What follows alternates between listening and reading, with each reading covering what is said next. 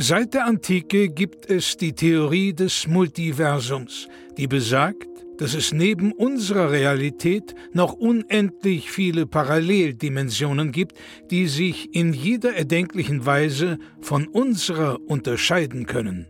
Einem Forscherteam ist es nun gelungen, Audiofragmente dieser fremden Welten zu empfangen. Doch dabei stießen sie auf ein rätselhaftes Phänomen. Unabhängig davon, wie sehr sich die Dimensionen unterscheiden, es gibt eine Konstante. Nils und Florentin haben einen Podcast. Hier werden diese Funde erstmals veröffentlicht.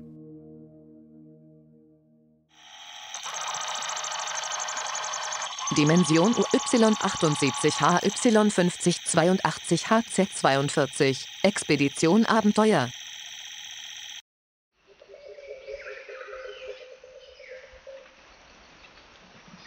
Einen wunderschönen guten Tag, hallo und herzlich willkommen zu einer neuen Ausgabe von Expedition Abenteuer, Folge 213 natürlich an meiner Seite, offizielles Mitglied der Abenteurergilde, Nils Bohmhoff. Und an meiner Seite wie immer, wie seit über 200 Folgen, glaube ich, wir haben ja alle zusammen gemacht, mhm. mein großartiger Partner und äh, ja, ohne den das Überleben hier im Dschungel eigentlich unmöglich wäre, Florentin Will. Was haben wir nicht alle schon zusammen durchgemacht? Wir befinden uns gerade an den Hängen des äh, Mango Pargo, den wir gerade versuchen zu besteigen. Wir machen unser kleines Logbuch hier auf unserem äh, Kurbelgrammophon, nehmen wir das Ganze für euch auf. Das haben wir mitgenommen, aber das ist uns wert, denn wir wollen natürlich auch der Nachwelt zeigen, was wir hier erleben im tiefsten Dschungel, was man hier erleben kann. Denn es gibt hier viele Wege, die wir als erstes, als erste Menschen hier begehen. Ja, das ist das Spannende, das ist die eigentliche Herausforderung. Wir wandeln nicht auf Pfaden, die andere schon gegangen sind. Wir steigen nicht in die Fußstapfen und müssen diese ausfüllen. Wir hinterlassen unsere eigenen Fußstapfen, in die dann die nachfolgenden Generationen versuchen, gerne mal versuchen können zu treten, so kann man es ja sagen. Ja, wir können ja direkt mal anfangen, wie der Tag heute so begonnen hat. Wir haben tatsächlich einige Schwierigkeiten. Wir haben ja, muss man dazu sagen, einige Dutzend Träger engagiert, ja. die wir dann mit den Grammophon-Schallplatten jeweils immer zum Basiscamp zurückschicken. Die werden dann dort per Luftfracht oder per Schiff, je nachdem was verfügbar ist, zurück nach Europa gebracht. Und wenn Sie jetzt, liebe Zuhörer, das genießen, was wir Ihnen berichten können aus fernen Welten, dann hat dieses Grammophon Schallplättchen schon eine lange Weltreise hinter sich und wir sind zu dem Zeitpunkt, wo Sie das hören, vermutlich entweder tot ja. oder ganz woanders. Ja. Ja, ich bin heute Morgen aufgewacht ähm, und ja, ich muss sagen, je höher wir steigen auf den Mango Pargo, desto schlimmer wird der Parasitenbefall, muss ich sagen.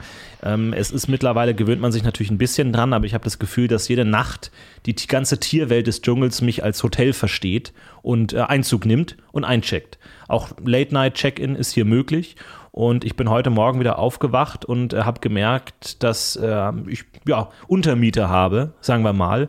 Äh, natürlich einerseits ganz beliebte Ziele sind immer der Darm, natürlich klar. Die Essensrückstände, die verdauten Überreste werden dort äh, gefressen gerne. Ähm, das ist mittlerweile eine Prozedur, an die haben wir uns gewöhnt. Wir müssen uns gegenseitig sozusagen reinigen. Das Gute ist, dass äh, wir oft kulinarisch attraktivere Alternativen haben zu Darminhalten. So, das funktioniert ganz simpel. Also Nils und ich, wir wachen morgen auf. Nils beugt sich mit entblößtem Hinterteil vorne über. Ich ähm, halte ein ähm, ja, schmackhaftes äh, Stück Obst, Früchte, Käse, was auch immer. Ähm, und so kann man eben diese Parasiten dazu bewegen, den Darm wieder zu verlassen. Das ist mittlerweile zur Routine geworden. Wir haben uns daran gewöhnt, glaube ich. Ja, man nimmt da so ein kleines Röhrchen, ne, so ein hohles Röhrchen, ähm, führt das ein bisschen ein und dann muss irgendwas Duftendes, was halt, wo der Duft halt durch dieses Röhrchen in, in, in den Darmausgang strömt und dann tänzeln die fröhlich also aus dieser Röhre wieder raus. Äh, wirklich so wie beim Polonaise. Laufen muss man sich das vorstellen und dann fallen die da unten am Ende des Röhrchens einfach runter. Die werden dann von den nachfolgenden Tierchen auch regelrecht über die Kante geschoben. Ja. Und dann kommen die da der Reihe nach raus. Das wird wiederholt mit allen Körperöffnungen, ne? also parasitärer Befall, natürlich auch die Augäpfel, Nase ist natürlich auch immer äh, der Befangen. Wir haben da aber leckerste kulinarische ähm, Dinge dabei. Das ist manchmal ein bisschen schwierig, denn tatsächlich muss man sagen, unsere normale Alltagskost ist eher trist. Und wir haben diese Delikatessen dabei, Muscheln, Austern, mm. Schokolade aus fernen Ländern, die wir aber ausschließlich dafür benutzen müssen, um diese Parasiten wieder aus dem Körper herauszulocken.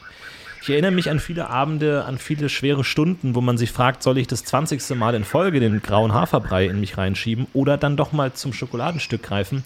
Wir haben uns da gegenseitig unter Kontrolle. Nein, wir brauchen die für solche Notfälle. Definitiv. Wir haben das in so einem kleinen Köfferchen. Das darf auch nur ähm, ein Eliteträger der Tenzing Norgay mit sich rumschleppen. Dem vertrauen wir einfach. Bei anderen Trägern ist das oft so, ja, je wertvoller die Fracht ist, desto größer die Gefahr ist, dass sie am Morgen nicht mehr da sind. Ne? Das Ja. hatten wir alles schon gehabt. Ich Ja. weiß noch, als wir den Schatz von Machu Picchu geborgen hatten und dachten so, wow, der kommt ins Museum, ja, Pustekuchen, nächsten Morgen war der weg, Ja. zusammen mit den Trägern und wir mussten in Schimpf und Schande mit zerrissenen Klamotten wieder nach Hause kommen und wurden natürlich dann auch von der Archäologischen Gesellschaft von Cambridge dementsprechend höhnisch empfangen. Also das soll uns nicht nochmal passieren, deswegen hat also Tenzing Norgay die, dieses Köfferchen dabei, das ist überlebenswichtig und genau wie du sagst, ne, da kommen wir schon auch zum ersten Punkt. Viele Leute, insbesondere kleine Kinder, schreiben uns immer wieder, ja, ich möchte auch Abenteurer werden. Wie geht das? Ja, das erste ist wirklich eiserne Disziplin, weil wer diesen Koffer plündert, ist des Todes. Denn was hier so rumlungert und rumlauert, das sind nicht immer nur die großen Tiere, der Jaguar, als Beispiel der Dschungelbär, die die große Gefahr darstellen, sondern das sind die Kleintiere, die man nicht sieht. Ja, auf jeden Fall. Das ist das, worauf man sich einstellen muss. Ähm, jeder, der verdenkt, man könnte da mit einem Bärenring oder eine Schlange äh, knoten oder sowas, um sich da die Gefahren fernzuhalten. Es sind eher die kleinen Dinge, natürlich auch die Krankheiten. Also das war natürlich, als wir damals angefangen vor, haben, vor 24 Jahren, Standardrepertoire. Also man geht da in diese äh, Räume von unseren Organisationen, Cambridge und so, und muss sich erstmal mit so ziemlich jeder Krankheit der Welt anstecken. Ähm, das muss man machen in einem abgeschotteten Raum, wo man eben die besten Ärzte Europas in, in Rufreichweite hat, weil wenn du hier im Dschungel bist, dann kriegst du eine dieser Krankheiten, dann war's das. Leider. Ja. Und deswegen muss man das alles vorbereiten machen. Das sind ganz, ganz schwere Stunden, schwere Wochen, schwere Tage, wo man nach Stück für Stück jede Krankheit, Lepra, Malaria, ähm, Zarakovitis, alles muss man Stück für Stück nacheinander durchmachen. Aber dann hat man es hinter sich. Ja, das ist ein langer Prozess. Das dauert eben ja, meistens viele Jahre der Vorbereitung. Viele sterben da auch schon vorab. Also nur die Härtesten schaffen das dann auch tatsächlich. Und wenn man das dann einmal alles durch hat, dann wird man im Dschungel feststellen, ja, Pustekuchen. Es gibt ja noch ganz andere Krankheiten, die noch kein Mensch kennt. Woher auch? Wir sind ja die Ersten, die hier sind. Ja. Aber das Immunsystem ist erstmal darauf vorbereitet. Ja, da kann mal was passieren. Ne? Also wenn man da jetzt einfach, äh, sag ich mal, ohne jemals krank gewesen zu sein, in den Dschungel geht, ja, da wirst du was erleben. Ähm, wir haben immer, wir sind eigentlich immer krank. Ja, uns geht es Ja. eigentlich immer schlecht. Wir haben immer wenig Kraft. Wir müssen, also es ist ja eine Energiebilanz auch, ne? Wie viel Energie fügst du dem Körper in Form von Nahrung zu? Wie viel davon scheidest du unverdaut wieder aus, per Durchfall, Sekret, was auch ja. immer, ne? Und was bleibt dann an Energie übrig? Das ist ja eigentlich, ne, deswegen muss man auch sehr gut in Mathematik sein. Wir haben dort sehr gut aufgepasst, weil man muss das einfach rechnen. Wie viel Meter, wie viele Schritte kann ich gehen? Jeder Meter, den man geht, kostet Energie. Das muss man sich zuführen, wenn man es nicht bei sich behalten kann und so weiter. Deswegen, wir sind eigentlich permanent krank, schwach, äh, aber das ist egal. Ja, ähm, es, zum Beispiel letzte Woche war ich äh, Opfer einer Krankheit mit einer massiven Ohrenschmalzüberproduktion, äh, was extrem unangenehm ist, natürlich einerseits sehr unhygienisch, aber auf der anderen Seite natürlich auch kräftezehrend. Es ist ein bisschen frustrierend, wenn man natürlich äh, die, die ganze Nahrung mitschleppt. Der Mango Pargo mit seinen äh, 4.500 Metern ist natürlich auch nicht klein, da muss man auch erstmal hochkommen und dann schleppt man das da alles hoch, isst das Ganze und dann kommt es am nächsten Tag durch die Ohren wieder raus und man denkt sich, wofür das Ganze? Aber das sind natürlich auch Krankheiten, die schlecht erforscht sind. Vielleicht gibt es ja hier irgendwo im Unterholz Kräuter, die uns helfen könnten, die uns heilen könnten. Wen sollen wir fragen? Sollen wir willkürlich Pflanzen ausprobieren? Nies Brumhoff, du hast ja ähm, in deinem Buch ähm, in äh, 600 Krankheiten um die Erde beschrieben, dass du von der Theorie ausgehst, dass immer dort, wo Krankheiten vorherrschen, auch die Heilkräuter in der Nähe sind. Also in jedem Land gibt es für die Krankheiten, die dort vorherrschen, entsprechende Kräuter. Du wurdest hart angegriffen für diese These. Ähm, wie, wie kommst du darauf und vor allem, wie kannst du das praktisch umsetzen? Weil dir ist es ja hier und da auch gelungen, äh, Fortschritte zu machen. Ja, ganz einfach. Das ist natürlich. Ich habe mit meinem geschätzten äh, Kollegen Charles Darwin auch eine Weile drüber gesprochen. Das ist Angebot und Nachfrage. Das Prinzip der Angebot und, ähm, des Angebotes und der Nachfrage, äh, was Charles Darwin ja auch ähm, in seinem Meisterwerk dort in einem Kapitel gewidmet hat. Das besagt eben, wenn du irgendwo Beute hast, dann wird es einen passenden Beutegreifer dazu in der Nähe geben. Wenn du irgendwo eine Krankheit hast, wird es eine passende Heilpflanze dazu geben. Das Prinzip von Angebot und Nachfrage. Du hast ein Gewässer, es wird Tiere geben, die in dem Gewässer leben. Du hast einen Baum, äh, du wirst Tiere haben, die in diesem Baum leben. Das ist ganz normal. Ja. Und so ist es eben auch ähm, so zu sehen. Das Problem ist, es gibt natürlich viele Pflanzen, man kann sie nicht alle ausprobieren. Es gibt natürlich auch giftige Pflanzen auf diesem Tablett, was die heimische Flora so bietet. Und die Chance, dass man dann, bevor man diese passende Heilpflanze findet, an eine Giftpflanze gerät und stirbt, ist natürlich sehr groß. Deswegen haben wir versucht, mit den Einheimischen in Kontakt zu treten. Es gibt hier vereinzelte Stämme, die abseits jeder Zivilisation hier seit Menschheitsgedenken unverändert leben. Die haben also keinerlei Technologie und teilweise barbarisch anmutende Bräuche. Wir haben uns das aber mit denen verkackt, muss man ganz einfach sagen. Und zwar, weil du Hunger hattest. Wir wissen alle, du hast jetzt diesen Brei ähm, übergehabt und dann hast du einen Fehler gemacht. Du hast nämlich im Fluss ähm, gejagt und hast dort einen Flussdelfin rausgezogen, einen pinken Flussdelfin. Und ich weiß noch, wie wir uns gewundert haben, Mensch, der hat ja überall Schmuck, dieser Flussdelfin.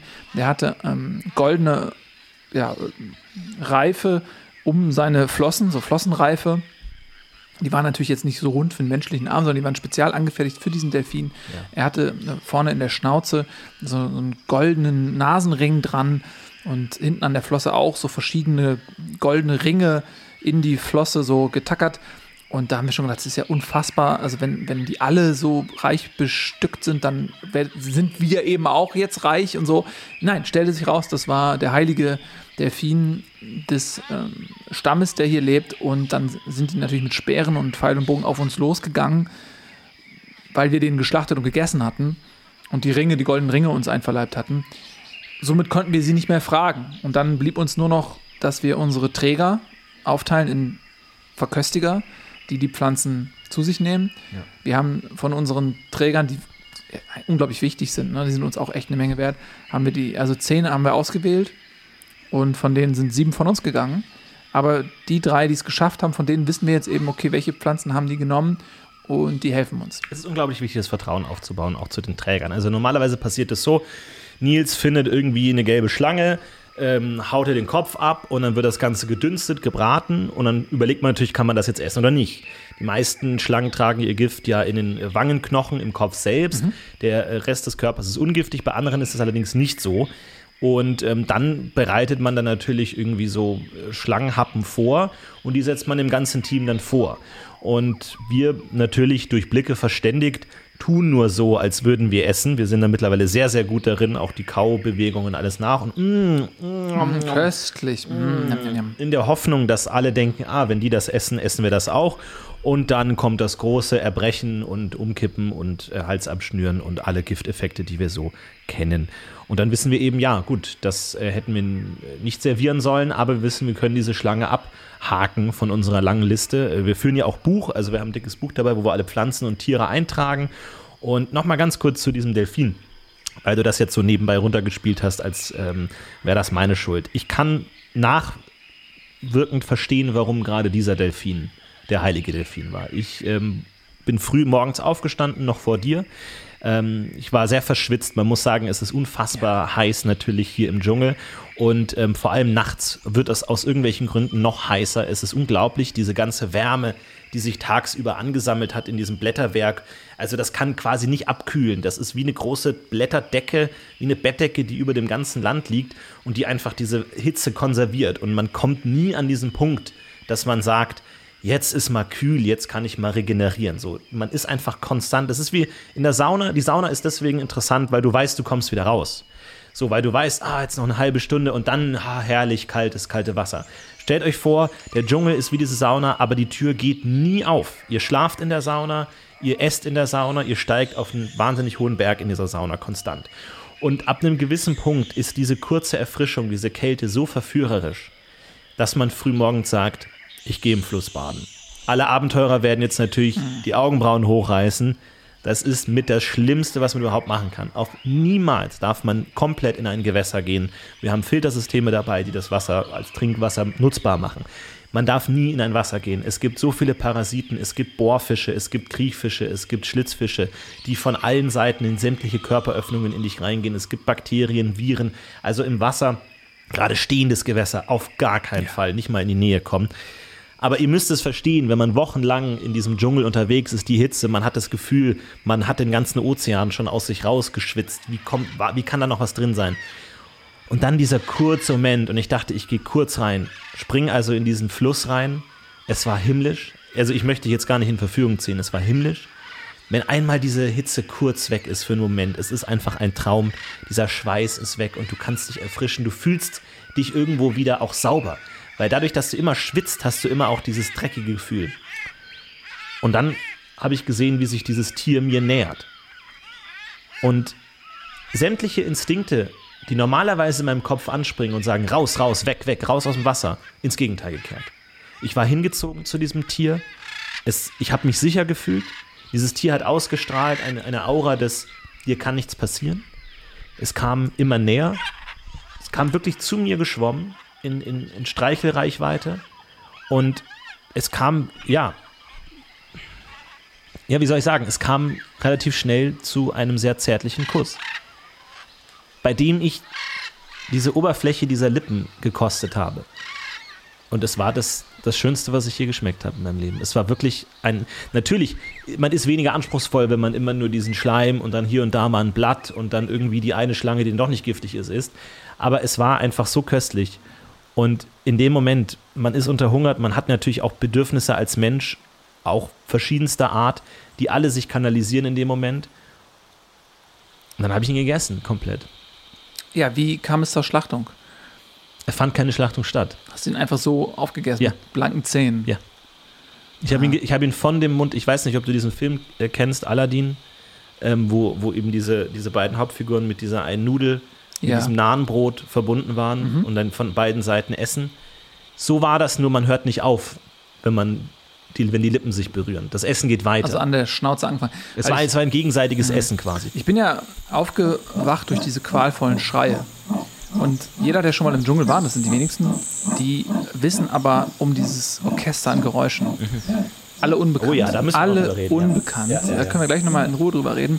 Aber es ist nichts Ungewöhnliches, dass man ein vorher völlig unbekanntes Geräusch vernimmt und natürlich der Körper erstmal in so einer Alarmstufe Gelb sich befindet. Ne? Erstmal zu gucken, okay, was war das? Ist das irgendwie groß gefährlich, klein gefährlich, mittelgroß gefährlich? Oder ist das vernachlässigbar? Ist das vielleicht irgendein bunter Tropenvogel, der einfach meckert oder der balzt? Ne?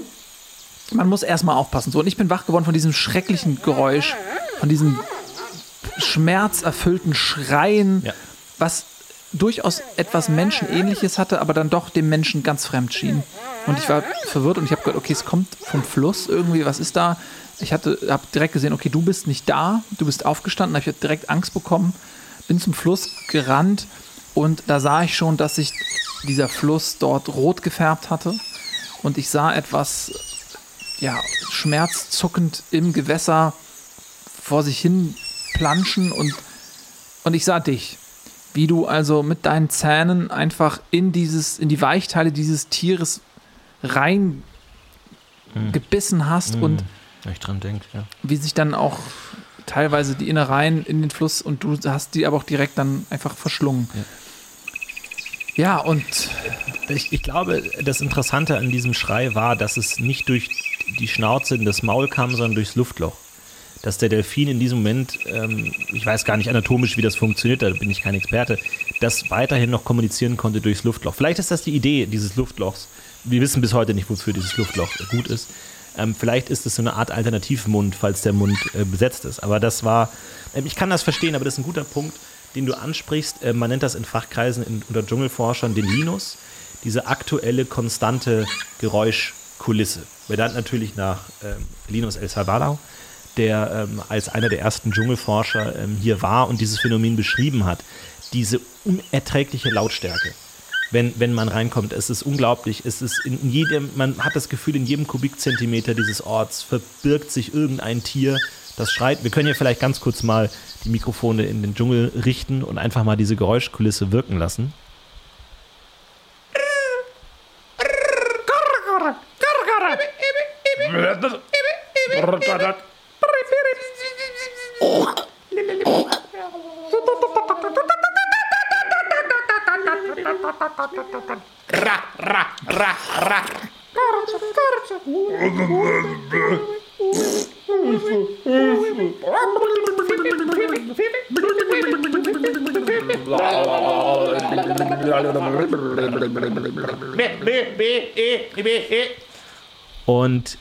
Das ist unglaublich belastend, wenn man hier das erste Mal ist. Man denkt sich, wie konnte jemals ein Mensch, Tier oder was auch immer in diesem Wald schlafen?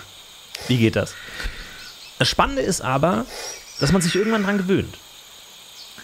Man gewöhnt sich irgendwann dran und das ist der sogenannte äh, Rea-Schertel-Effekt.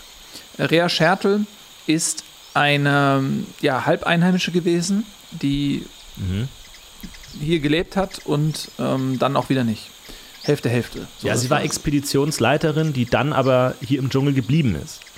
Ähm, sie ist eine der erfolgreichsten Expeditionsleiterinnen aller Zeiten und wir würden gerne auf ihr Wissen zurückgreifen, aber sie hat es eben nie nach Europa gebracht, weil sie eben im Dschungel geblieben ist. So, und sie hat das ähm, also als erster Mensch sozusagen beobachtet und hat dort studiert und hat festgestellt, dass nicht nur das menschliche Gehirn, sondern auch das tierische Gehirn eben über ein Organ verfügen und das, äh, also innerhalb des Gehirns so ein kleiner Knubbel, der ist auch nach ihr benannt, das ist der Scherterknubbel. Schertelknubbel und der ist eben dafür zuständig, überflüssige Dinge auszublenden. Sie hat das dann beschrieben mit der Nase. Ne? Ähm, die Nase, die menschliche Nase ist immer im Sichtfeld. Trotzdem sehen wir sie nicht, weil das Gehirn sie als überflüssig ausblendet. Alles, was überflüssig ist, wird einfach ausgeblendet. Ich sehe teilweise ganze Menschen nicht mehr. Teilweise einige unserer Träger, die ich einfach für unnötig halte, weil sie kaum was schleppen können, weil sie schwach sind mittlerweile, krank und schwach geworden sind. Die blende ich einfach komplett aus. Ja. Ich bin da neulich einfach gegen jemanden gegengerannt und ab, bin über den rübergerannt und so. Ich habe das null bemerkt. Das ist der sogenannte Schertelpunkt, ab dem man das dann gar nicht mehr wahrnehmen kann. Das ist der Scheitelpunkt. Und sie hat das zuerst beschrieben. Und ähm, dann ist es wirklich so, dass nach einiger Zeit im Dschungel man das gar nicht mehr hört. Dass man nur noch sozusagen das hört, was für einen relevant ist. In dem Fall sind es bei uns eigentlich so menschliche Laute.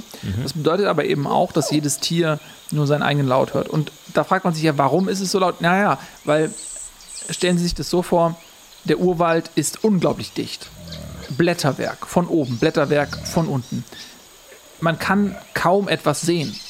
Man sieht einen Meter vielleicht und dann ist es vorbei, eine grüne Wand. Überall, wo man ist, ist einfach nur grüne Wand. Ja. Und so ist es für die Tiere ja auch. Das heißt, die einzige Möglichkeit, sich über einen längeren Raum zu unterhalten, ist akustisch. Also man kann nicht irgendwie sich sehen, sodass jedes Tier einfach rumbrüllt. Ja, und man kann das ja theoretisch übersetzen. Also das ist ja, das ist ja, das sind alt, alltägliche Gespräche, die diese Tiere da führen. Hey, kannst du mir auch was mitbringen vom Baum? Und ey, bist, Vorsicht, wo bist du? Hey, und die rufen nach ihren Kindern, nach ihren Verwandten. Die rufen, oh, da ist ein Jaguar, was auch immer. Der Jaguar so ruft, halt die Klappe, das bin ich nicht. Und so, also das ist unglaublich. Vor allem, das ist natürlich auch so ein bisschen dieser Lautstärke-Kaskadeneffekt, den wir auch beobachten können, zum Beispiel in äh, Ruheabteilen der, der Zügen und Lokomotiven der Deutschen Reichsbahn, dass wenn ähm, jemand eine gewisse Lautstärke als Grundlage setzt, alle, die weiterhin neue Kommunikationswege erschließen wollen, natürlich über diese Lautstärke hinaus laut sein müssen und damit die Lautstärke immer und immer, immer höher schaukeln, um noch das Getöse zu übertönen sozusagen. Und das ist im Dschungel natürlich nochmal extrem. Wahnsinnig viele Tiere und die alle immer ein Stück lauter brüllen müssen als das nächste Tier. Natürlich auch ein evolutionärer Vorteil. Du kannst weit gehört werden, dein Balzradius, dein Einzugsrahmen, deine Selektionsmöglichkeiten zur Fortpflanzung werden größer. Also es ist immer ein Vorteil gewesen, lauter zu sein als sein Nachbar oder sein Vorgänger. Und deswegen hat man eben, ich glaube, würde man eines Tages mal einfach wirklich in den Wald so ein Ruhe jetzt mal! Und wirklich alle mal auf Null pegeln dann könnte man, glaube ich, auf einem ganz anderen Niveau anfangen.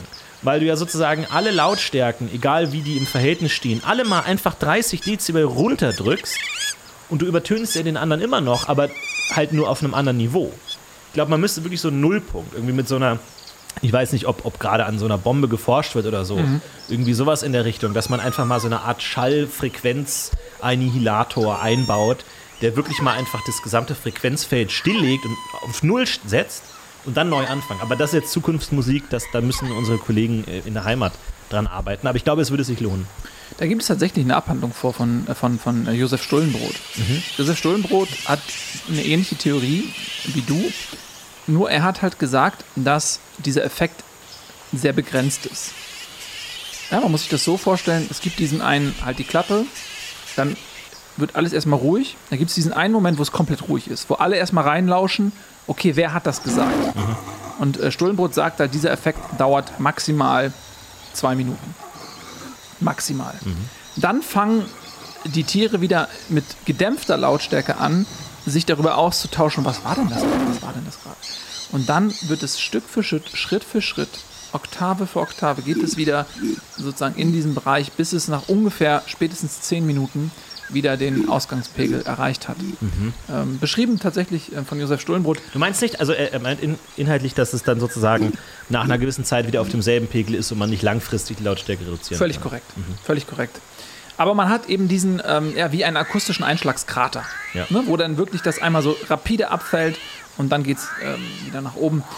Aber Ja, es, es ist unglaublich. Und ähm, ja, wie, wie das auch äh, Rea äh, Schertl beschrieben hat, natürlich muss, ähm, also wir blenden ja jeden Tag wahnsinnig viele Lautstärkesignale aus, konstant, egal wo wir sind. Also ob wir jetzt äh, das, das, das Pferdegeschnatter der Kutschen ähm, in, in den europäischen Hauptstädten, wo wir normalerweise Vorträge halten, das hört man ab einem gewissen Punkt nicht mehr. Jeder Mensch hat sein individuelles Filtersystem, das gelernt hat, welche Geräusche für Gefahr stehen, welche nicht. Jetzt, wenn natürlich der Mensch den Ort wechselt, das ist nicht vorgesehen, dass man plötzlich schlagartig auf einem anderen Kontinent lebt, wo eine ganz andere Geräuschkulisse ist, wo das Gehirn erstmal lernen muss, aha, normalerweise war brüllender Jaguar Höchstgefahr. Im Dschungel, der Jaguar ist im unteren Drittel der Gefahr anzusiedeln. Natürlich immer noch tödlich, absolut. Aber hier ist alles tödlich. Und der Jaguar selber, der ist recht groß, den kann man sehen. Der hat vielleicht seine Krallen und das Maul als Waffen. Das kann man einschätzen. Du, du bist sehr äh, präzise mit deiner Büchse. Das kann man handhaben. Im Gegensatz zu den Krankheiten, Viren, Stechschlangen, Bohrkäfern, was auch immer nachts von den, von den äh, Blätterdächern regnet. Also das ist überhaupt gar kein Problem mehr. Das muss natürlich das Gehirn erstmal runterstufen. Und Jaguar sagen erstmal ein Stück runter. Und erst wenn man sich daran gewöhnt hat und ein neues Perzeptionssystem entwickelt hat, um das einzuordnen, dann geht's. Aber das dauert. Das dauert. Das dauert Das kann wirklich dauern. es ist wirklich äh, dieser, ganz hohe Ton des Moskitos. Ja. Das zum Beispiel ist viel bedrohlicher als äh, das Brüllen des Jaguars. Genau. Weil es, weil, es, weil es eine Frequenz ist, die so, sonst, glaube ich, kein Tier hat. Ja, es ist, eine, es ist eine Exklusivfrequenz, nennt man das. Hat kein anderes Tier in der Form und kein anderes Tier ist so tödlich und so perfide wie die gemeine Stechmücke. Ja. weil man weiß nie, wo hat sie vorher ihren Rüssel reingesteckt. Das ist denen ja völlig egal. Die sind total willkürlich. Die fliegen durch die Gegend, die stechen ihren Rüssel in alles rein und äh, besudeln den dann mit dieser Körperflüssigkeit und dann gehen sie zum nächsten Wirt, zack, Rüssel rein, mir doch egal, Protection kenne ich nicht. Und dann kriegst du teilweise Krankheiten, die hattest du gar nicht, die hatte jemand anderes, schubswurps hast du die, ne? Und das, der Jaguar zum Beispiel, der ist auch relativ einfach abzulenken. Wir machen das einfach so, wir haben äh, einen unseren Träger, also es wechselt immer, jeden Tag wird es einmal ausgelost, wer das ist. Der bekommt halt einfach so ein leckeres Stück Fleisch um den Hals gebunden, wie so eine Kette halt, wie eine Halskette mit einem leckeren, saftigen, äh, vom eigenen Fleisch tropfenden Stück Keule, so richtig. Mm. Und da weiß natürlich, okay, wenn der Jaguar jetzt kommt, der geht natürlich zu dem. Klar. So. Größte Beute, größter Effekt. Da kann man sich also total sicher fühlen, wenn man äh, einen Träger dabei hat mit dieser Fleischkette Ja. einfach. Ne? Also das ist kein Problem. Dazu muss man sagen, äh, du trägst deine Büchse natürlich auch schussbereit. Ähm, Und oft, das habe ich gesehen, du zielst ja schon auch während der Wanderschaft und während so Aufmerksamkeitsphasen immer schon direkt auf diesen Träger, sodass, wenn wirklich die Beute gegriffen wird, dass die Falle zuschnappt, du sofort äh, bereit bist zum Blattschuss, sofort äh, das Tier zu erlegen. Ganz genau. Also wir sind jetzt ja auch keine Barbaren. Natürlich sind die Träger jetzt nicht so gebildet wie wir und dementsprechend für die Gesellschaft auch sicher nicht so viel wert wie wir. Noch nicht, wer weiß. Vielleicht werden wir wegen uns irgendwann hier Schulen gebaut und äh, es geht, kann ihnen besser gehen. Ja, also wir haben natürlich ein, zwei Träger, die jetzt sensationell viel schleppen können, die sogenannten Uber-Träger.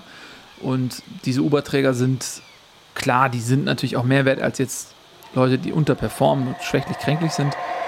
Man versucht natürlich schon die Wahl, also diese, diese Vorgeb, also für die Moral ist die Wahl des Fleischträgers natürlich fair und für jeden gleich. Natürlich muss man da ein bisschen fingieren. Du kannst jetzt nicht einen wirklich mächtigen Träger verlieren an den Jaguar. So, natürlich kommt das mal vor, dass ich mit der Feuerbüchse nicht schnell genug bin, dass ich auch mal abgelenkt bin, schlafe, müde bin. So, und natürlich verlierst du dann in der Woche auch mal einen Träger oder zwei. Es ist eine Art Motivationssystem. Ne? Also es ist natürlich für uns ein Anreizsystem, für unsere Mitarbeiter und Angestellten eben zu wissen, okay, wir belohnen ähm, auch gute Leistung dadurch, dass man eben nicht in diese Rolle kommt. Ne? Das Genau. ist ganz normal. Also das würde jeder Vorgesetzte so machen, deswegen machen wir das auch. So ist das richtig, genau. Und dann äh, schieben wir uns halt durch den Dschungel. Vielleicht können wir noch mal ganz kurz eben sagen, ähm, welche Route wir genommen haben. Also Ja. du hast ja zu Beginn gesagt, wir befinden uns am, am Mango Pago, ähm, an den Hängen. Wir sind jetzt ungefähr, ja, ich würde sagen, die Hälfte.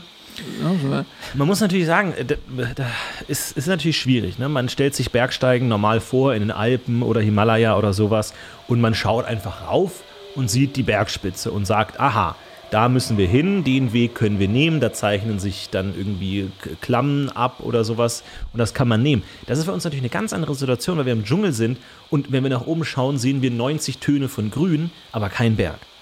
Das heißt, für uns ist die Koordination natürlich wesentlich schwieriger, weil wir oft die Spitze des Berges, den wir erklimmen, überhaupt nicht sehen können. Ja, das ist tatsächlich so.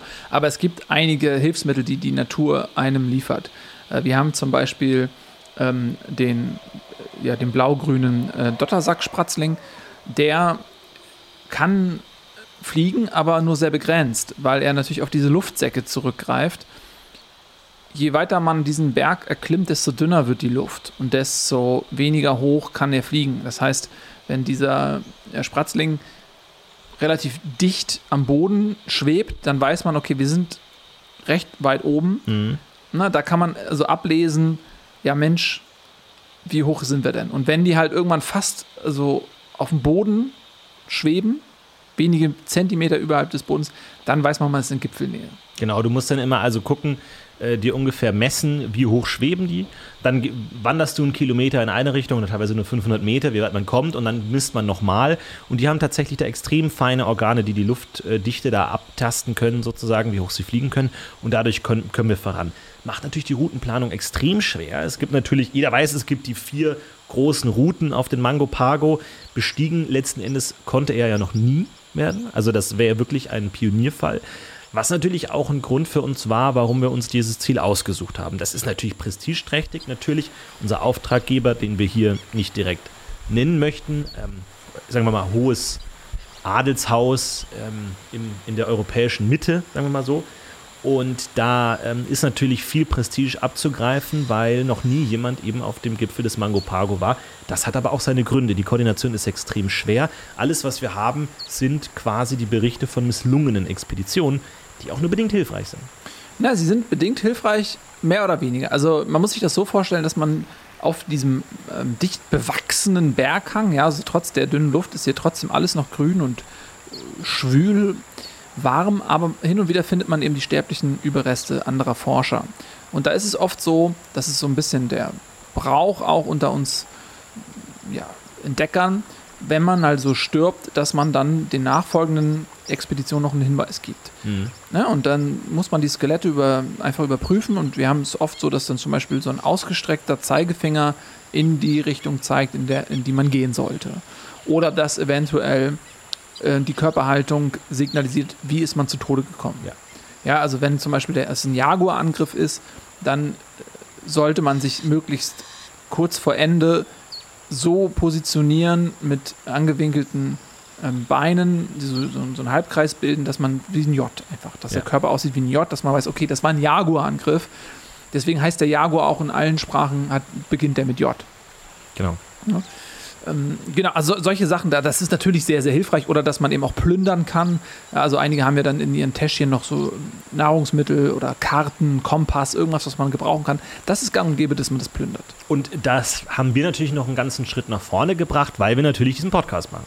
Also wir lassen natürlich die Grammophonschallplatten natürlich auch zurück. Sollten wir jetzt hier sterben, plötzlich, dann äh, haben wir natürlich das auch und wir lassen das Grammophon natürlich auch mit zurück, womit wir natürlich auch hoffen, man denkt ja als Abenteurer, Expeditionsleiter auch immer in Generationen. Also lang, irgendwann muss der ja bestiegen werden, Mango Pago, wie jeder andere Berg der Welt auch. Und ähm, man sieht sich natürlich auch da als jemand, der anderen dann die Hilfeleistung geben möchte. Deswegen ist uns das auch ganz wichtig. Sollten wir scheitern, vielleicht hört ihr das ja gerade. Vielleicht seid ihr gerade Abenteurer, Entdecker, die gerade in diesem Grammophon hören, wie wir gestorben sind oder welche Erfahrungen wir gemacht haben und äh, können euch hoffentlich helfen. Ja, also einer der ersten Wege ist natürlich die Chartelscharte. Ähm, man geht davon aus, und Rea äh, Schertl hat das beschrieben, dass es gibt die Theorie, dass der Mango Pago vor langer, langer Zeit auch mal vulkanisch aktiv war, es anscheinend zu einem Ausbruch kam, der dann eben an einer Hangseite ähm, durch den Lavafluss ein relativ geradliniges und relativ einfach zu besteigendes, besteigenden Weg gegeben hat. Eben, äh, wie gesagt, die Schertelscharte. Und ähm, das muss lange her gewesen sein, weil das heute nicht mehr so erkennbar ist. Das wird natürlich alles bewachsen. Wir wissen, Lava ist wahnsinnig äh, fruchtbar und da kann viel äh, drauf wachsen. Das ist allerdings eine gute Möglichkeit, dort hochzugehen. Da haben wir unsere Expedition begonnen, sind mittlerweile aber abgekehrt. Nils, warum haben wir uns dazu entschieden, diese äh, Schertelscharte zu verlassen? Ja, die Schertelscharte, die äh, mündet zwischendurch in eine gigantische Höhle. Die war bisher nicht kartografiert, die war unbekannt und wir sind natürlich in diese Höhle rein. Man muss sich das vorstellen wie einen gigantischen Schlund, äh, der, wie, der, wie der Mund eines Riesen, in den man hineingeht. Und die ganzen Stalagmiten und Stalaktiten, die dort auch schon am Höhleneingang zu finden sind, die erwecken wirklich dann auch den Eindruck spitzer Reißzähne. Unglaublich, unglaublicher Anblick unglaublicher Anblick. Das muss man wirklich gesehen haben. Wir haben natürlich auch überall Zeichnungen gemacht davon, die dann in unseren Tagebüchern auch veröffentlicht werden, sobald wir zurückgekehrt sind, wenn wir zurückkehren sollten. Und wir sind dann in diese Höhle rein. Und äh, ich erinnere mich daran, dass einer unserer Träger, der ja schwer erkrankt ist, äh, niesen musste und durch diesen Nieslaut äh, eine Fledermauskolonie aufgeweckt hat, aufgescheucht hat, die jetzt also millionenfach dann eben aus diesem Höhlenschlund herausgeflogen sind, ähm, uns die Haare zerzaust haben, uns mit ihren kleinen Krallen teilweise äh, winzige Kratzer, äh, die jetzt erstmal harmlos erscheinen, zugefügt haben, die sich dann aber im Verlauf der Zeit natürlich entzünden können. Ein kleinster Kratzer kann zum Abkratzen führen. Ja. Das ist äh, wirklich nicht zu unterschätzen. Gerade Fledermäuse haben äh, ja ein unglaubliches Krankheitspotenzial in sich. Das sind äh, ganz dreckige Tiere, die äh, Krankheit offensichtlich magisch anziehen und auch ähm, lieben. Ja. Ich habe instinktiv meinen Säbel gezogen, habe versucht, mich zu verteidigen, habe bestimmt hunderte Leiber zerschnitten. Ich habe wild um mich geschlagen und es war quasi unmöglich, keine dieser Fledermäuse zu treffen. Und ich kann mich erinnern, dass wirklich um mich herum ein Kreis enthaupteter, zerschnittener Fledermäuse lag am Ende. Kein, keine Sicht davon, diese Masse in irgendeiner Weise zurückzudrängen oder in, sinnvoll dezimieren zu können. Es waren un wirklich unendlich viele. Keine Chance. Und dann ist es so, dass wir festgestellt haben, dass am Höhleneingang eine Schlangenkolonie lebt, die sich ausschließlich von diesen Fledermäusen ernährt. Ja. Und zwar sind die quasi reihum äh, um diesen Höhleneingang positioniert, sowohl an der Decke als auch am Boden, als auch an den Wänden. Überall sind diese Schlangen. Und wenn dann mit äh, Anbruch der Nacht die Fledermäuse ihre Höhle verlassen, um Nahrung zu suchen, dann machen diese Schlangen nichts anderes, als so runter zu baumeln oder sich nach oben zu strecken und mit dem Maul in die Dunkelheit zu schnappen. Ja. Und sie fangen dort dann immer äh, mehrere Fledermäuse, sind dann gesättigt für eine längere Zeit. So dass das natürlich für die Fledermäuse auch sehr, sehr gefährlich ist, ähm, die Nacht herauf, äh, also wenn die Nacht hereinbricht und sie dann äh, sich ernähren müssen, sie können dort auch dann gefressen, selbst gefressen werden. Aber es ist eben so, dass durch diesen unerwarteten Aufbruch die Schlangen haben nicht damit gerechnet, weil es gar nicht die Zeit war eigentlich für die Fledermäuse. Ja, die, mhm. die bereiten sich natürlich immer darauf vor. Es ist ja immer dieselbe Zeit. Ja, äh, wir ja. sind ja auch in Äquatornähe, also das ist alles berechenbar. Und die Schlangen waren überhaupt noch nicht bereit. Also die waren nicht richtig positioniert, die hatten sich nicht so richtig festgehakt oben an den, an den Höhlendecken. Und die sind dann äh, in, in, in den Versuch, oh, das ist, das ist offensichtlich gerade aufgewacht, oh, schnapp, schnapp, schnapp. Und dann sind die aus dem Gleichgewicht geraten und sind einfach runtergefallen auf uns rauf, sodass also mehrere hundert Schlangen auf uns herabgeregnet sind. Und das hat natürlich auch in unseren Reihen bei den geistig weniger gefestigten Trägern zu Panikattacken geführt. Die sind dann teilweise tiefer in die Höhle rein, ja. panisch in die Höhle reingelaufen. Desorientiert, ja. Desorientiert und Florentin, möchtest du es kurz schildern, was ist dann passiert? Ja, es ist natürlich, ähm, wir haben uns das rückwirkend so erklärt, dass natürlich die Schlangen, die von der Decke hängen, nur eine gewisse Reichweite haben, die den Boden relativ sicher machen ähm, weswegen dort über die letzten Jahrzehnte extrem giftige Skorpione ansässig geworden sind, die dort in den äh, kleinen ähm, Steinritzen waren, die dann eben manche der ähm, Fledermäuse, die zwar getroffen werden von den Schlangenmäulern, aber nicht getötet werden und so auf den Boden geschleudert werden, dann eben mit ihrem extrem giftigen Gift äh, gestochen werden können. Das heißt, wir hatten in dem Fall Schlangen auf uns, ähm, die Skorpione, die jetzt natürlich die Chance witterten, die normalerweise nur dann etwas auf den Boden fallen sehen, wenn es Nahrung gibt, die waren natürlich durch unsere Schritte dadurch motiviert, aus ihren Steinschlitzen rauszukommen. Also kamen von unten äh, Heerscharen an Skorpionen, man wirklich diese Spitzen glänzten in dem fahlen Licht, das wir noch vom Höhleneingang hatten. Und so waren wir quasi umzingelt von ähm, Schlangen von oben, Skorpionen von unten und in der Mitte 100 Millionen äh, Fledermäuse. Das war dann der Punkt, wo ich zu dir gesagt habe, du Nils, ähm, lass uns vielleicht mal gucken, ob wir nicht einen anderen Weg finden. Ob es nicht Sinn ergeben würde, ob wir nicht nochmal ähm, zurückgehen zum letzten Lager und von dort an vielleicht nochmal schauen, ob es nicht in andere Richtungen hier und da auch andere Abzweigungen gäbe vielleicht. Ja, und das war dann eine Gemeinschaftsentscheidung, die haben wir dann auch relativ schnell getroffen. Und damit war die äh, Schädelscharte für uns eigentlich Ja. nicht mehr passierbar. Wir sind dann ja zurück aus der Höhle. Zum Glück haben wir es geschafft. Wir haben zwei Träger dabei verloren, muss man einfach sagen.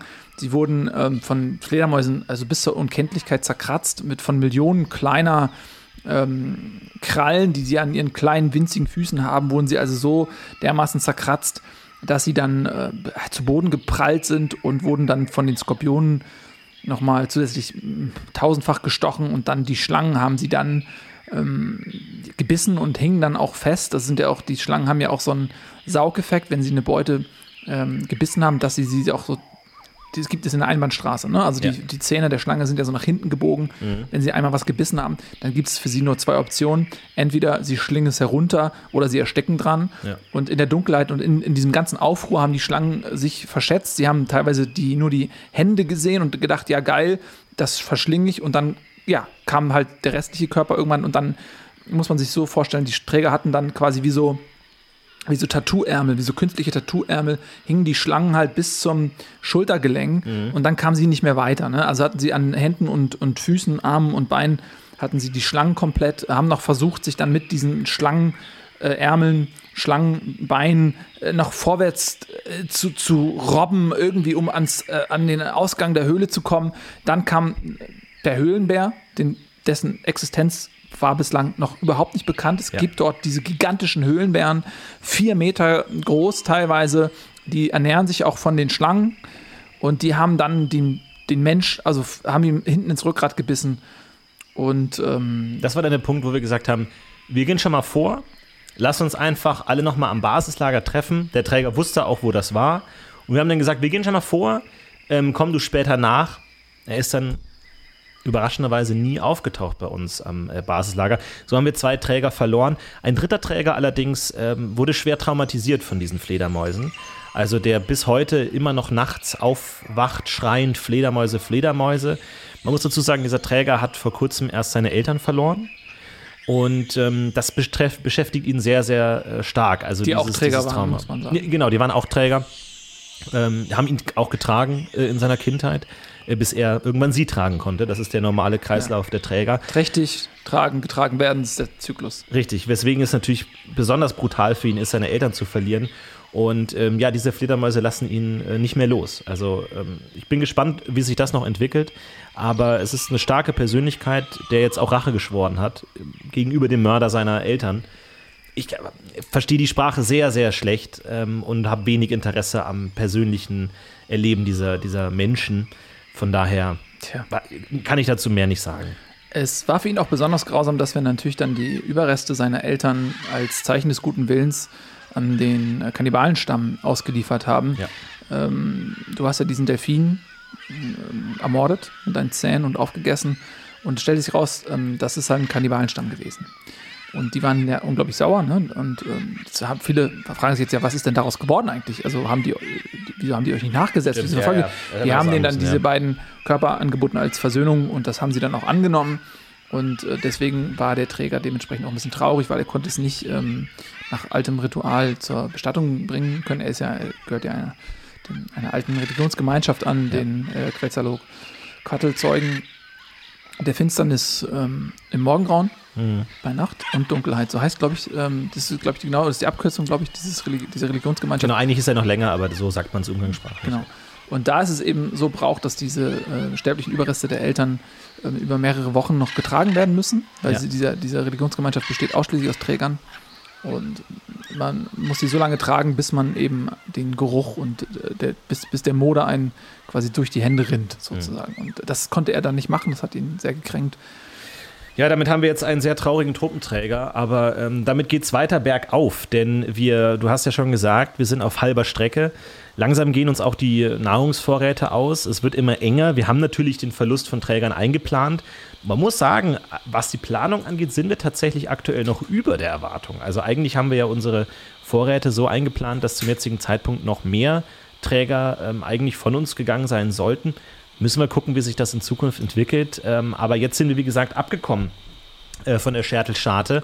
Ähm, jetzt geht es natürlich auf den Hornissenweg. Und ähm, wir wussten erst nicht genau, was uns dort erwartet. Er ist einer der am wenigsten erforschten äh, Aufstiegswege, auch weil er der längste ist tatsächlich. Er hat eine sehr starke Serpentinenstruktur, tatsächlich äh, komplett, fast die komplette Westseite des Mango Pago wird da in irgendeiner Weise bestiegen. Und ähm, deswegen haben wir uns dazu entschlossen, äh, den mal auszuprobieren, zu schauen. Aber wenn es zu lange dauert, müssen wir vielleicht auch eine aggressivere Route wagen. Ja, also wir haben ja gestern Nacht schon mal zwei Träger zum äh, ja, Vorauseilen losgeschickt, dass sie einmal schon den Weg so ein bisschen scouten, ja. in den Augenschein Vorhut, nehmen, ja. ob der Geber ist für den gesamten Trupp. Und die kamen also komplett zugeschwollen zurück. Ich habe sie erst nicht erkannt. Ich dachte, es ist ein neues Lebewesen, was sich uns hier nähert. Und wusste am Anfang auch nicht, wie ich dem begegnen soll. Habe dann versucht, so mit Zeichensprache und so weiter. Nein, stellte sich raus, das sind beiden Träger, die waren komplett zerstochen. Weil offensichtlich an diesem Hornissenweg ja, tausende riesige Hornissennester sind. Ja. Also es stellt sich wirklich raus, dieser Weg ist tatsächlich, wir haben ja immer gedacht, warum heißt der Hornissenweg? Ja. Ist das nach einem Forscher, nach Fabian Hornisse oder so benannt? Nein, ja. der ist wirklich einfach nach den Hornissennestern benannt, die dort also tausendfach ähm, an den Bäumen hängen und die also jeden, der dort vorbeigeht, einfach gnadenlos äh, zerstechen. Hm. Sodass wir jetzt natürlich uns überlegen müssen, ob wir jetzt morgen früh diesen Weg weitergehen wollen, diesen Hornissenweg, und an den Hornissen diesen tödlichen Riesenhornissen, man muss sich vorstellen, die sind ja auch deutlich größer. Ja? Also ja. wenn man jetzt zum Beispiel in Europa lebt, dann ist man äh, gewohnt, dass Insekten eine gewisse Größe haben. Also die europäische Hornisse, die ist jetzt ja, vielleicht so Fingerkuppen groß, ne? aber die werden ja hier äh, zehnmal so groß. Ja. Ne? Die sind ja äh, vogelgroß, die Hornissen, weil aufgrund dieses Klimas, der hohen Luftfeuchtigkeit, können Hornissen größer werden. Alle Insekten können größer werden. Ja, und da müssen wir uns überlegen, ob wir dann morgen wirklich den Hornissenweg gehen oder ob wir dann die dritte Alternative nehmen und das ist der Schweinsrüsselpfad. Ja.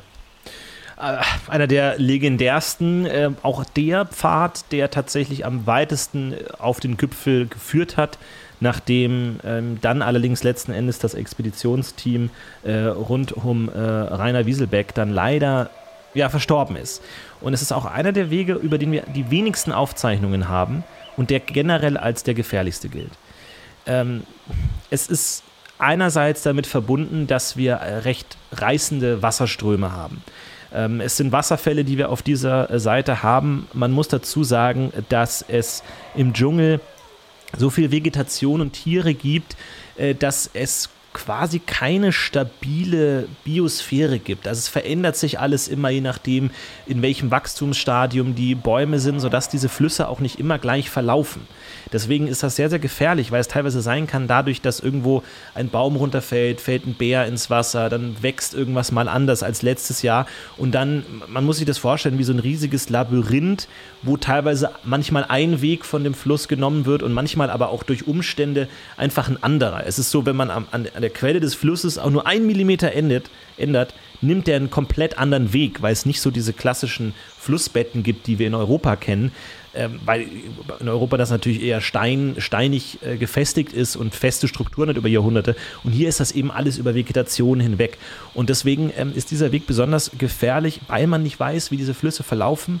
Man teilweise das Problem hat, dass man Flüsse ständig überqueren muss, links, rechts, links, rechts. Dass es teilweise sein kann, dass mitten im Nachtlager plötzlich eine große Flut kommt und alles wegspült das ist schwierig und da sind wir auch von der Ausrüstung her nicht vorbereitet. Wir haben nichts, wir haben keine Tauchausrüstung, gar nichts, was wir in irgendeiner Weise dazu benutzen könnten, diese Wassermassen zu bekämpfen. Ja, deswegen ist das tatsächlich ein sehr, sehr schwieriger äh, Weg. Man nennt ja diese Flüsse auch Schmetterlingsflüsse, mhm. weil eben dieser Effekt, dieser Schmetterlingseffekt äh, auftreten kann. Der ist ja auch nach dem berühmten Forscher Ignatius Schmetterling benannt worden, der das eben zum, also zuerst beobachtet hat, dass diese Flüsse einen völlig willkürlichen Verlauf nehmen und dass wenn man ähm, tatsächlich, du hast es ja gerade gesagt, ja, also wenn man, wenn man in diese Quelle reinsteigt, um einen Schluck Wasser zu nehmen, kann man damit äh, am anderen Ende des Flusses, wo er dann ins Meer mündet, kann man einfach, also man kann das bis zum, zu diesem, zum Mündungsort also verändern äh, und es ist völlig unberechenbar. Man kann also eine Katastrophe auslösen, man kann aber auch Menschenleben oder Tierleben retten, man weiß nicht, was passiert, ja. Es gibt ja die Legenden, sagt man sich zumindest unter Dschungelforschern, dass die Ureinwohner dieses System so gut verstanden haben, dass sie selbst den Flusslauf quasi nach ihrem Willen steuern können. Ähm, man muss ja tatsächlich sagen, ähm, so etwas wie Landwirtschaft, Agrarsysteme gibt es hier nur bedingt. Man ernährt sich natürlich vor allem von den Früchten des Dschungels, aber es gibt Theorien, die natürlich auch stark an Aberglaube grenzen, dass eben diese ähm, Stämme in der Lage sind, die Natur um sich herum zu beeinflussen. Man muss natürlich sagen, Mango Pago wurde natürlich benannt von seinen herrlichen, saftigen Mangohainen, die hier herrschen, die allerdings nur dann entstehen, wenn wirklich die Feuchtigkeitsversorgung sehr präzise gemanagt wird. Und das scheinen diese Ureinwohner in irgendeiner Weise zu ver verstanden haben, dass die auf diesem Weg durch Entnahme von Wasser an dieser Stelle, durch Umleitung kleinster Läufe eben diese Mangofelder so bewässern können, dass eben genau die richtige Menge Wasser dort ankommt. Ja, äh, Ignatius Schmetterling hat das auch beschrieben in seinen Tagebüchern. Und zwar hat er gesagt, er wusste nicht, ob das eine Legende ist, eine Sage ist, aber ähm, er hat versucht, sich mit den Einwohnern zu verständigen. Wir alle wissen, das ist eine mhm. komplett andere Sprache, die unglaubliche Kommunikationsschwierigkeiten, aber er hat beschrieben, dass es wohl einen äh, rosafarbenen Delfin gibt, der, mhm. und er hat dann so von, von so goldenen äh, Elementen weshalb wir das auch alles ins ähm, Reich der Fabel verwiesen haben, aber von so goldenen Elementen an diesem, ähm, ja, diesem Tier gesprochen, der eben in der Lage ist, diesen Fluss sich untertan zu machen. Also dieser, mhm. dieser rosa Delfin, der lebt in diesem Fluss und der kann eben den Flussverlauf komplett steuern. Und dass angeblich halt dieses eingeborenen Volk mit diesem Delfin eine Art Pakt eingegangen ist, dass sie ihn schützen und füttern und alles und er dafür den Fluss für sie unter Kontrolle hält. Man hat das damals für Dschungelfieber gehalten, was er da geschrieben hat. Ja. Das ist leider das Problem an unserem gesamten Berufsstand, dass dort, wo der Mensch an seine extremen äh, Belastungsgrenzen stößt, leider oft auch die mentale Belastbarkeit leidet. Wer so lange im Dschungel ist, so viele Krankheiten durchlitten hat, der Körper immer und immer wieder geplagt wird, da gibt es eben also Phänomene wie Dschungelfieber, dass man am Ende eben einfach nur noch Unsinn erzählt. Und für den Ungelehrten mag das wirklich wie Unsinn, einfach wie ein Wahnsinniger klingen.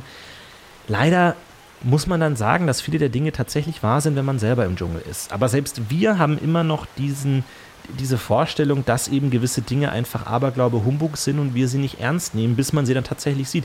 Da ist der Mensch leider auch so stur, dass man es am Ende, dass man es nicht glaubt, bis man es wirklich gesehen hat. Und selbst erfahrene Forscher glauben Dinge nicht, bis sie dann tatsächlich wirklich gesehen haben, was, äh, was dort äh, stattfindet. Deswegen glaube ich, muss ich auch seine, seine Autobiografie nochmal neu lesen, nochmal neu bewerten. Du hast die Ureinwohner angesprochen. Es ist extrem schwer, mit ihnen zu kommunizieren. Man kennt das ja auch aus verschiedenen Kulturen, die ähm, zum Beispiel jetzt Kopfzeichen unterschiedlich wahrnehmen. Ja? Also Nicken ist bei uns ja, in anderen Kulturen ist Nicken nein äh, oder etwas anderes, Kopfschütteln ist ja und sowas und das macht es extrem schwer. Was normalerweise für uns, wenn wir auf fremde Kulturen treffen, das passiert regelmäßig, sei es jetzt am Nordpol oder in der Wüste, die Geste, die wir benutzen, um uns zu kommunizieren, ist das Zeigen. Der Zeigefinger, wir zeigen auf etwas. Du, ich, Baum, Jaguar, Kind, Träger, Wasser, was auch immer.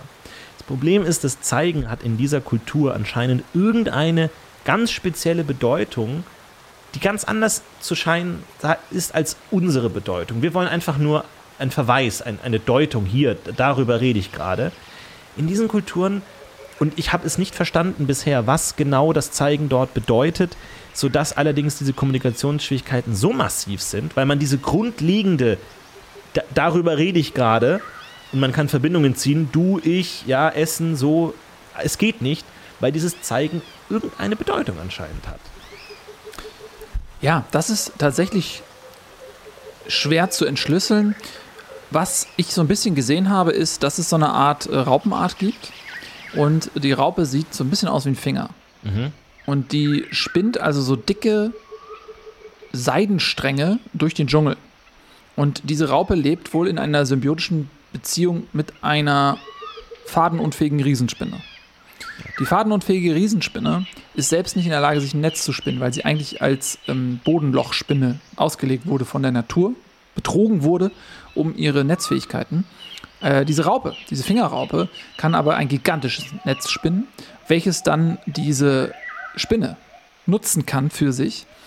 Und wenn dann dort große Tiere ja, wie zum Beispiel der Katzelkappelpöttel, in dieses Netz gerät, dann lässt die Spinne immer so ein paar Brocken übrig für diese Raupe. Das ist eine symbiotische Beziehung. So, und diese Raupe steht deswegen natürlich für größte Gefahr. Und die Raupe sieht aus wie ein Finger. Mhm. So, und ähm, wenn man jetzt also den Finger ausstreckt, dann sieht das aus wie diese Raupe. Und das bedeutet eigentlich höchste Gefahr. Ja. So dass ich, wenn ich jetzt mit dem Finger auf jemanden zeige, dann ähm, bedrohe ich ihn. Ja? Also, weil das ist, stell dir vor, es ist wie ein Messer in der Hand. Ich zeige mit, diesem, Mhm. Geste, mit dieser Raupe Ja, auf eine ja, Person, ja, ja. das ist ein Todesurteil. Das bedeutet, dich holt die Spinne, dich kriege ich, du wirst richtig ausgelutscht, so bis du tot bist. Mhm. Deswegen ist das sehr, sehr unhöflich und eigentlich im Prinzip schon fast eine kriegerische Geste, mit diesem Finger auf Dinge zu zeigen. Ja, es ist, also wir sind ja auch, haben ja dann mit diesem Kannibalenstamm irgendwie versucht zu verhandeln. Ich habe dann überlegt, was könnte man noch machen. Ich habe mit beiden flachen Händen versucht, auf Dinge zu deuten. Irgendein riesiger Affront, also da, da haben sich drei sofort umgedreht äh, und sind gegangen. Es ist sehr, sehr schwierig, weil viele dieser normalen Zeiggesten dort irgendwelche aggressiven oder negativen Konnotationen haben. Es ist extrem schwer, mit ihnen zu kommunizieren, weswegen wir dann es natürlich leider letzten Endes dann immer auf Geschenke und Menschenopfer reduzieren müssen, weil das die einzige Sprache ist, die in der ganzen Welt verstanden wird. Das heißt ja immer, Musik ist die universelle Sprache. Nein, Menschenopfer sind die universelle Sprache. Weil das ist das höchste Gut in aller Regel. Ja. Ähm, oder eben ein Grundnahrungsmittel. einfach, Und die ne? Musik hier ist grauenvoll. Also, wie, also schrecklich. Die haben halt, Schrecklich. ja, die haben halt wirklich kaum ein Harmoniegefühl für Null. Musik, ne? Also es ist ein anderes Harmoniegefühl. Ne? Es ist, wir, wir, äh, man, man, man kommt an, ich glaube, wenn man nicht an nichts anderes kennt. Aber wir natürlich, wir sind in Europa aufgewachsen mit Vivaldi, Bach und Brahms. So, da, da ist man natürlich anderes gewohnt und wenn man dann hier reinkommt mit dieser, mit dieser Flöte und äh, teilweise auch wirklich mit dem Holz auf Holz gehaue die ganze Zeit, es ist unerträglich. ja. Keine Melodie erkennbar. Nichts. Ähm, ja, der, der berühmte ähm, äh, Forscher Karl Libanen hat ja auch diese Begegnungen mit diesen äh, Ureinwohnern äh, beschrieben. Mhm. Und er wurde natürlich dann auch getötet und gefressen, aber es gibt einige Seiten seines Manuskriptes, die dann tatsächlich den Weg bis zurück in die Zivilisation gefunden haben. Das äh, liegt daran, dass die äh, quasi in so einer Holzbox aufbewahrt wurden, diese Schriften. Und äh, die sind dann ins Wasser gefallen, als äh, ja, dieser Angriff, sein letzter Kampf, der Angriff auf ihn erfolgte. Und die sind dann den Fluss entlang äh, gespült worden. Und es äh, war so, dass wohl irgendeine geheime Kraft den Flussverlauf so verändert hat, dass diese Holzbox niemals ankommen sollte. Sie ist dann an ein Ufer gespült worden. Und dann wurde sie aber von ja, einer weiteren Expedition, einer Nachfolgeexpedition gefunden. Die wurde rum wieder von einem Jaguar angegriffen. Und dann sind ähm, letztendlich einige dieser Zettel über Windstöße bis nach Europa äh, gelangt. Ja. Und da hat man jetzt also die ganz expliziten Schilderungen teilweise dieser ersten Begegnung gefunden. Und äh, da schreibt er eben auch ja, von, äh, von, von diesen Menschen mit Lendenshorts, die dann äh, zu dieser Musik sich quasi in Trance getanzt haben. Und als sie dann in diesem Trance-Zustand waren, haben sie sich also zu, zu einem riesigen Menschen geformt. Also es ist so, dass die quasi äh, angefangen haben, die zwei stärksten, größten, also die waren auch teilweise zweimal so breit und stark wie die anderen. Äh, die waren also sozusagen die Beine und auf die rauf sind dann die anderen geklettert, bis die so einen großen menschlichen Leib geformt haben. Und dann sind sie halt mit diesem menschlichen Leib getanzt. Also ein Leib aus vielen Leibern, Ja. der zu dieser Musik getanzt äh, hat. Und dann, ähm, nach einer Weile, schälte sich aus dem Dickicht des Dschungels ein zweiter Riesenleib aus Menschenleibern. Und die haben dann zusammen ja, einen, äh, so eine Art Capoeira-Tanz aufgeführt. Und dann sind äh, irgendwann ist äh, einer dieser Menschen zusammengebrochen. Also diese, diese Menschenfigur ist entkräftet, zusammengebrochen, hat sich in seine Einzelteile aufgelöst, ist auf den Boden geknallt und wurde dann von dem Siegermännchen gegessen, sozusagen. Das hat der also so beschrieben. Unglaubliche Szene. Es, es ist unfassbar. Wir können nur erahnen, was dort äh, passiert. Ähm, und äh, man muss ja sagen, wir haben tatsächlich noch nie die Möglichkeit gehabt, eine dieser Mangos tatsächlich zu kosten, die die Grundlage dieser Kultur ja herstellen, in gewisser Weise, diese riesigen Mangohaine, weil natürlich sie auch vor allem eher in der Gipfelnähe des Mangopagos liegen. Wir hoffen, dass wir nächste Woche mehr erzählen können. Für uns heißt es jetzt wieder, die ähm, Sachen packen und äh, den nächsten Schritt gehen. Wir versuchen weiterhin den Weg äh, zu finden durch das Dickicht und äh, weitere Höhenmeter gut zu machen. Es wird jetzt immer schwieriger, müssen wir sagen. Und noch sind wir bei Kräften. Ich hoffe, wir kommen weiter und ich hoffe, wir hören uns auch zur nächsten Folge Expedition Abenteuer, wenn wir wieder berichten werden. Bis dahin wünschen wir euch alles Gute. falls euch diese Schallplatte irgendwie gefunden hat und wir müssen immer weiter. Unser Immer Leben weiter. ist, das, ist der Horizont.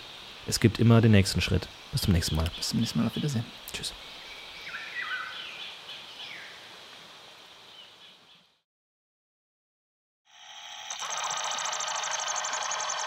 Übertragung beendet. Sie verlassen Dimension UY78 HY5082 HZ42. Expedition Abenteuer.